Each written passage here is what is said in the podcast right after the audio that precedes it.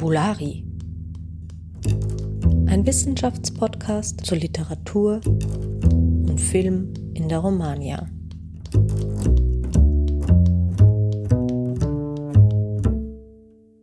Ja, hallo und herzlich willkommen auch diese Woche zu Fabulari, eurem Podcast zur romanischen Film- und Literaturforschung. Heute wollen wir uns dem französischen Film En Guerre von Stéphane Priset sowie dem damit eng verbundenen Begriff der Prekarität widmen. Hierzu habe ich Antonia Scheuringer eingeladen. Hallo liebe Antonia, äh, magst du dich vielleicht kurz unseren ZuhörerInnen selbst vorstellen? Ja, hallo Stefanie und natürlich auch hallo an alle ZuhörerInnen und erstmal vielen Dank für die Einladung. Gerne. Ich studiere momentan im dritten Mastersemester Deutsch und Französisch auf Lehramt an der Uni Wien und ich habe mich immer total für Literatur interessiert und mit dem Bereich Medienwissenschaft bin ich eigentlich erst im Studium in Berührung gekommen.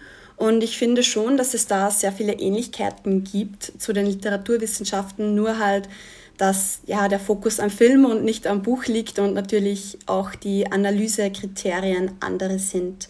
Und daher habe ich mich auch letztes Jahr sehr gefreut, als ich dann den Seminartitel von Frau Professor Hirgeist im Vorlesungsverzeichnis gesehen habe da ganz aktuelle zu, Filme zu so aktuellen Themen konnte ich nämlich bislang noch gar nicht analysieren und ja, daher habe ich mich gleich angemeldet. Ja, sehr schön. Also äh, lieben Dank auch natürlich, dass du dir heute für unser Gespräch äh, Zeit genommen hast. Und ist natürlich besonders schön, wenn dann durch Studium quasi äh, das Interesse erst geweckt wird. Ähm, wie du bereits erwähnt hast, äh, wollen wir heute über eine Seminararbeit von dir sprechen, die eben im Rahmen eines äh, Seminars ähm, von dir geschrieben wurde. Und äh, das Thema des Seminars war eben äh, Prekarité und äh, damit in Verbindung verschiedene Filme des französischen Kinos, ähm, die in den letzten paar Jahren entstanden sind. Vielleicht kurz für diejenigen, äh, die den Begriff noch nicht so gut kennen. Also Prekarité oder Prekarität im Deutschen ist in Frankreich ja ein sehr weit verbreiteter Begriff. Kannst du uns vielleicht kurz erläutern, was darunter verstanden wird und vielleicht auch ein bisschen erklären, warum gerade in Frankreich dieser Begriff so aktuell ist?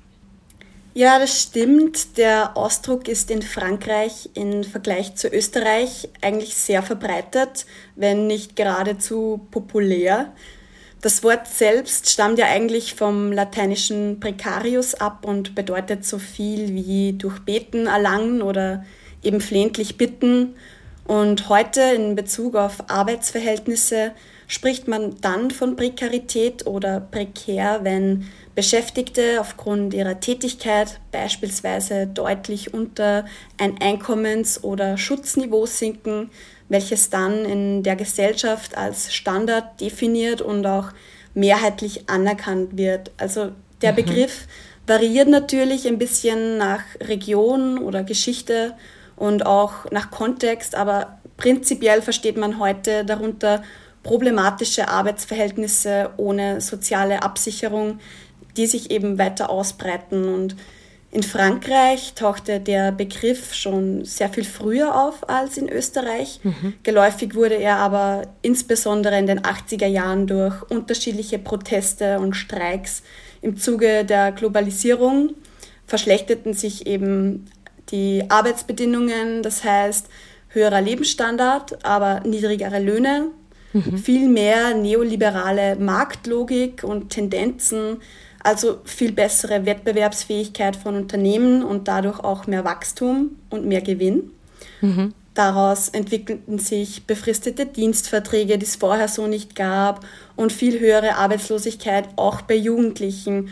Und es ist sicherlich kein rein französisches Problem, aber wie man so schön sagt, in Frankreich demonstriert die Gewerkschaft und in Österreich jammert sie. Und Streik, wie vermutlich viele wissen, ist wie ein Menschenrecht in Frankreich und auch eine Art, um auf Missverständnisse aufmerksam zu machen und so eben auch auf prekäre Arbeitsbedingungen. Den meisten sind sicher die Ausschreitungen der Gilets jaunes von 2018 und 2019 bekannt. Mhm. Aber wer schon längere Zeit in Frankreich verbracht hat, hat sicher gemerkt, dass auch die einzelnen Gewerke regelmäßig gegen unfaire Löhne und Arbeitsbedingungen streiken, wie Fluglinien und auch öffentliche Verkehrsmittel.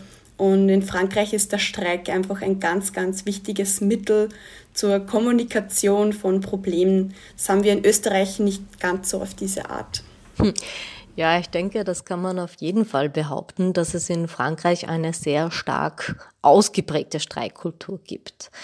Nun, aufgrund der Allgegenwärtigkeit des Begriffes der Prekarität überrascht es wohl kaum, dass das Thema auch im französischen Gegenwartsfilm derartig stark vertreten ist.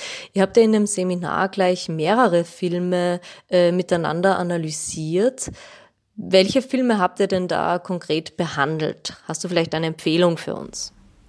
Ja, wir haben mehrere Filme besprochen, unter anderem beispielsweise Deux Jours, Une Nuit von den Ferrea d'Ardennes von 2014. Die sind auch sehr bekannt im französischen Film.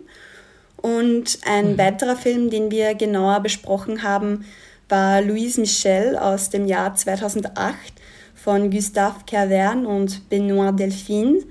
Den kann ich auch empfehlen. Ähm, Im Vergleich zu Anger beispielsweise spielt er sehr viel mit Komik, mit schwarzer Komik. Ähm, ist zwar schon über zehn Jahre alt, aber noch total aktuell. Den kann ich jedem empfehlen, auch der sich noch nicht so mit Arbeitsplatzprekarität beschäftigt hat. Mhm. Ähm, wir werden jetzt natürlich auch versuchen, ein bisschen mehr in die Tiefe zu gehen.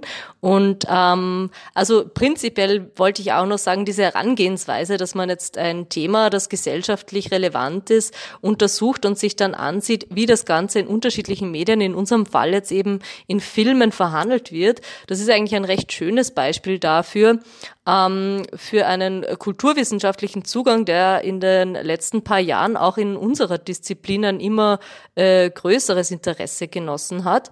Ähm, dazu kommen wir jetzt eh noch mehr, wenn du dann auch konkret mit deiner Analyse startest, beziehungsweise uns Einblicke gibst in deine Analyseergebnisse. Was mich jetzt natürlich interessiert, warum wolltest du genau Angers untersuchen und äh, was sind vielleicht auch so Besonderheiten des Films, beziehungsweise konkret, was hat dich dazu motiviert, den Film zu analysieren? Ja, die Motivation entspringt eigentlich persönlichen Interesse, da, denn zu der Zeit, als ich dieses Seminar begonnen habe, da war ich selber in Frankreich als Sprachassistentin und wie wir alle wissen, Corona, Pandemie, auch in Frankreich ein sehr großes Thema. Und daher hat es mich eigentlich ein bisschen gewundert, dass trotz oder vielleicht auch aufgrund der strengen Corona-Politik dort so viele Proteste und auch Streiks waren und das eben nicht nur vom Pflegepersonal, sondern auch von den öffentlichen Verkehrsmitteln, von Universitäten, von Schulen, also durch die Bank. Und außerdem kenne ich auch einige junge Franzosen und Franzosinnen, die trotz sehr guter Ausbildung keinen beziehungsweise einen nur sehr schlecht bezahlten Job haben. Und der Film spiegelt die Realität in meinen Augen sehr gut wider. Und daher habe ich mich auch dafür dann entschieden, dass ich Angers ähm, analysieren möchte, da ich zu der Zeit selbst ein bisschen in dem Geschehen war. Es hat sich zumindest so angefühlt. Und ja, im, Film Angers wird das sehr gut wiedergespiegelt, genau. Mhm. Kannst du vielleicht für jene, die den Film jetzt nicht kennen, in ein, zwei Sätzen kurz sagen, worum es geht, dass man dem Inhalt jetzt vielleicht äh, folgen kann? Ja, gerne. Also En Guerre oder zu Deutsch heißt der Film Streik. Das ist ein Film von Stéphane Brisset aus dem Jahr 2018 und der spielt in einer kleinen französischen Stadt am Land. Nachdem sie 1100 Beschäftigten versprochen haben, die Arbeitsplätze ganz sicher zu schützen, beschließen aber die Manager der französischen Fabrik Perrin d'Argent, die eben von Deutschen aufgekauft wurde, die plötzliche Schließung des Werks, um sie dann nach Rumänien verlagern zu können. Laurent, der Protagonist vom Film und auch ein Arbeiter der Fabrik, nimmt dann die Führung im Kampf gegen diese Entscheidung auf und organisiert Proteste, Gespräche mit seinen Arbeitgeberinnen sowie mit politischen Instanzen. Tja, ich denke, da sind wir jetzt eh schon direkt im Thema angelangt. Deine Arbeit trägt ja den Titel Johnny Assidi, l'expérience de la précarité à travers le langage corporel dans une guerre. Es geht also um die Körpersprache als Ausdrucksmittel der Prekarität. Mhm. Ähm, was hast du denn da jetzt genau untersucht in dem Film? Also mir ist beim Anschauen des Films aufgefallen, dass sich bestimmte Szenarien, und zwar eigentlich immer wieder die gleichen, wiederholen. Es gibt Gespräche mit Arbeitgeberinnen, daran anschließend Proteste, die sich aber in ihrer Brutalität steigern. Und die Themen, die Laurent im Film anspricht, sind im groben immer dieselben. Jedoch sticht für mich hervor, dass sich nicht nur der Ton in den Gesprächen ändert und in der Intensität steigert, sondern eben auch der Körper. Der Körper trägt zu einem Gespräch ja mindestens so viel bei wie die Stimme und oftmals verrät er aber sogar mehr, da körperliche Reaktionen oftmals unbewusst geschehen und reflexartig. Ich habe mich daher mit der Problematik befasst, wie prekäre Arbeitsbedingungen durch nonverbale Körpersprache und Körpermetaphorik in diesem Film inszeniert werden und der Schwerpunkt liegt auf der Frage, wie die Körper der Protagonisten bewusst inszeniert und präsentiert werden, um eben ohne Worte auf prekäre Arbeitsbedingungen hinweisen zu können.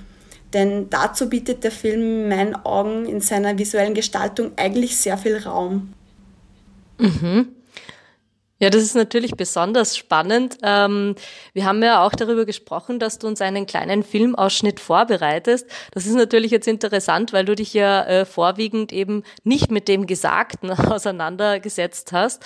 Ähm, wir wollen trotzdem kurz reinhören und vielleicht kannst du dann im Nachhinein den Filmausschnitt auch kurz für uns äh, situieren und uns sagen, worum es da geht, also was wir da genau hören und was wir in dem Fall leider nicht sehen können.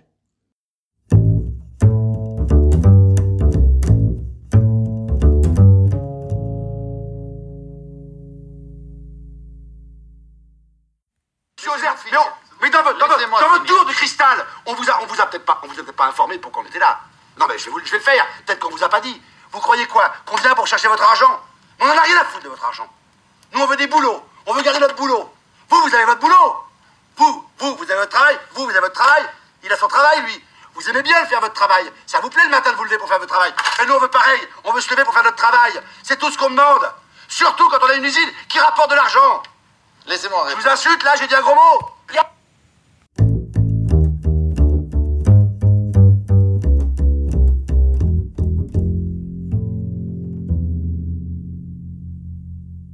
Ja, also wir sehen in diesem Filmausschnitt Laurent, den Protagonisten, bei einem der vielen Gespräche mit äh, der Dimke-Gruppe, also den Deutschen, die die Fabrik gekauft haben. Es ist ein Gespräch, das schon relativ am Ende stattfindet. Das heißt, auch die Emotionen werden schon immer stärker und das spiegelt sich bei Laurence sehr stark körperlich wieder. Man hört es vielleicht ein bisschen im Hintergrund, ähm, jedoch ist er auch in seiner Sprache sehr laut, wenn er mit dem Monsieur Auxerre spricht, dem Manager, kann man sagen, von der Dimke Group. Ähm, er er steht nicht auf, aber er gestikuliert sehr stark mit seinen Händen. Er klopft auch auf den Tisch.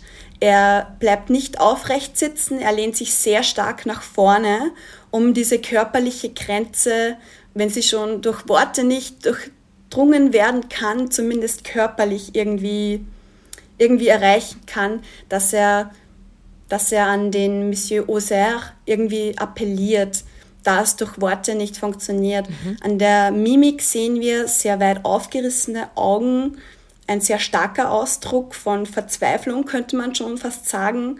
Und die Worte im Endeffekt ähm, ja, untermalen das, aber es ist ganz stark eine körperliche Reaktion, beinahe wie ein Reflex, könnte man sagen, aus Verzweiflung. Mhm. In deiner äh, Seminararbeit schreibst du ja auch, dass sich die Körpersprache der Schauspielerinnen, der Arbeitnehmerinnen ganz deutlich von jener der Arbeitgeberinnen unterscheidet. Was ist dir denn diesbezüglich konkret aufgefallen und äh, das ist jetzt eine gemeine Doppelfrage, aber wie sind diese Unterschiede auch kinematografisch festgehalten? Also äh, wie hat das auch die Aufnahmen beeinflusst, beispielsweise durch die Einstellungsgrößen, durch die Kameraperspektive, die Lichtverhältnisse äh, und so weiter und so fort? Ja, sehr gerne. Also zuerst fällt auf, dass sie sich mal optisch von den ArbeitgeberInnen unterscheiden.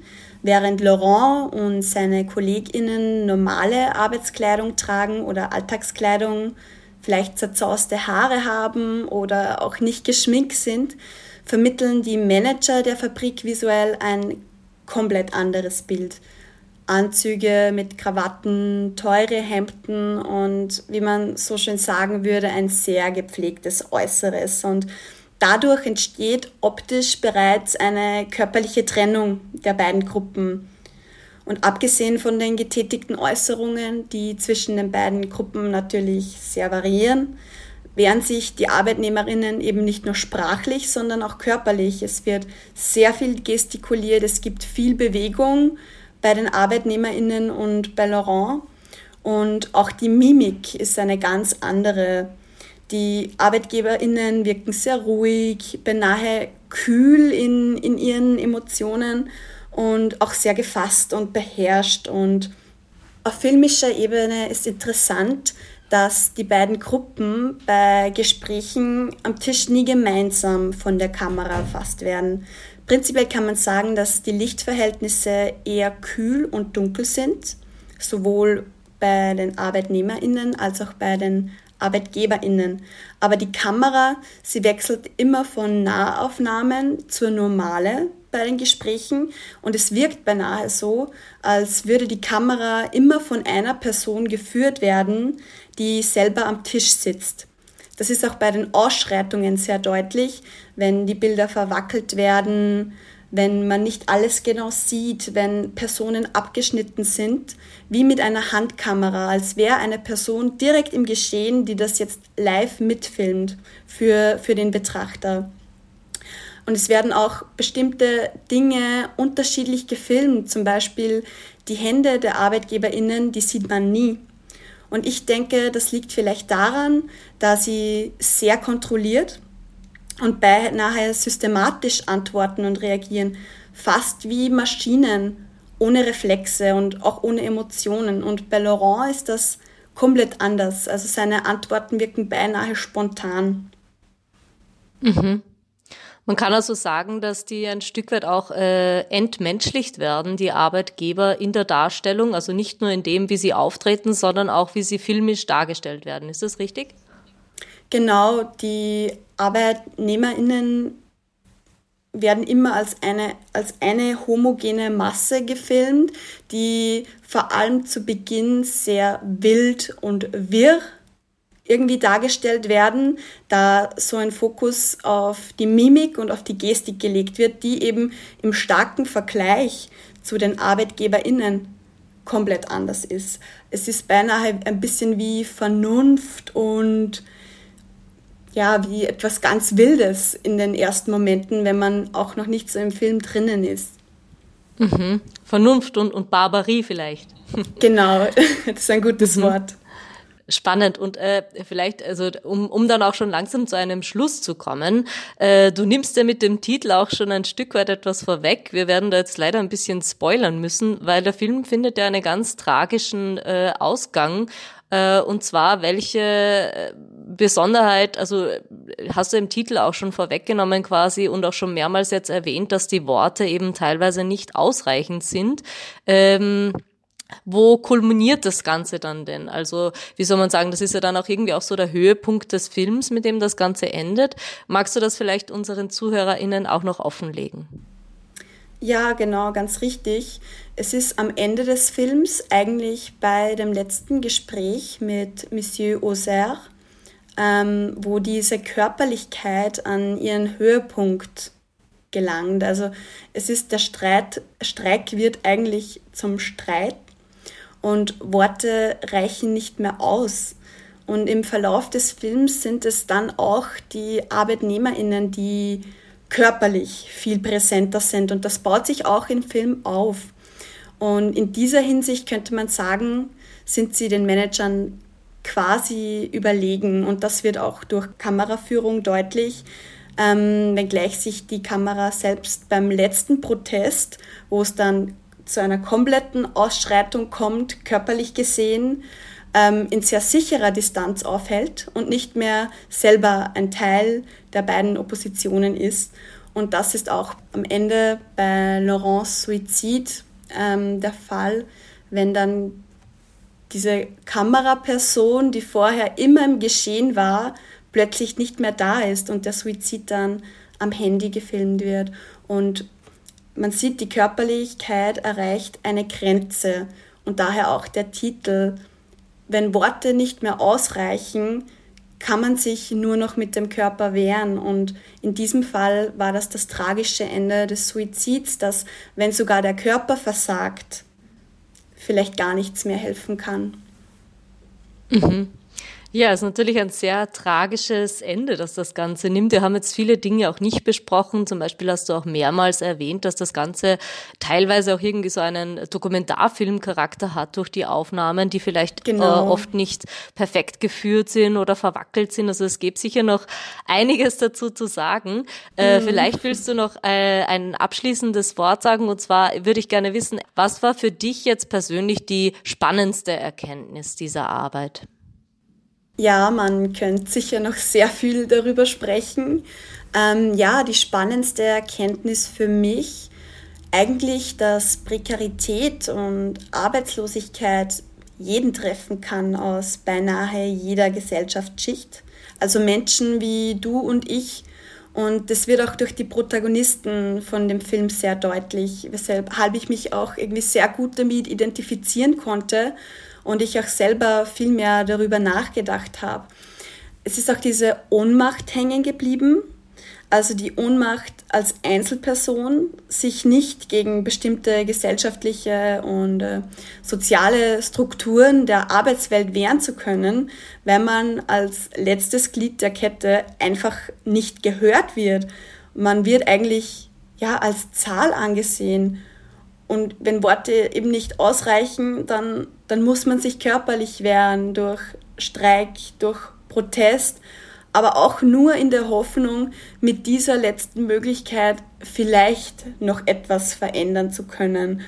Und dieses vielleicht, das hat mich schon sehr bewegt, weil ich dann auch sehr viel darüber nachgedacht habe, wie geht es Menschen in anderen Betrieben, wie ist es auch an Schulen, das eigentlich betrifft es jede Gesellschaftsschicht und das war auch durch diese Arbeit, ist mir noch viel bewusster geworden. Genau. Mhm. Spannend. Also der Film bietet äh, auf jeden Fall große Identifikationsmöglichkeiten. Und obwohl du ihn quasi analysiert hast und der quasi auch durchschaut hast, dass das Ganze ähm, äh, eine Fiktion ist, die da gezeigt wird, hat das trotzdem quasi so große Emotionen und auch Gedanken bei dir losgestoßen. Das ist natürlich immer spannend, wenn das Filme dann äh, gelingt. ja, also ich yeah. möchte mich äh, ganz herzlich bei dir bedanken für das Gespräch und äh, ich hoffe natürlich, dass wir noch öfter voneinander hören hören. Ähm, ja, lieben Dank, dass du dir heute Zeit genommen hast. Ja, vielen Dank. Es war sehr schön. Gut, dann noch einen schönen Tag. Tschüss. Ciao.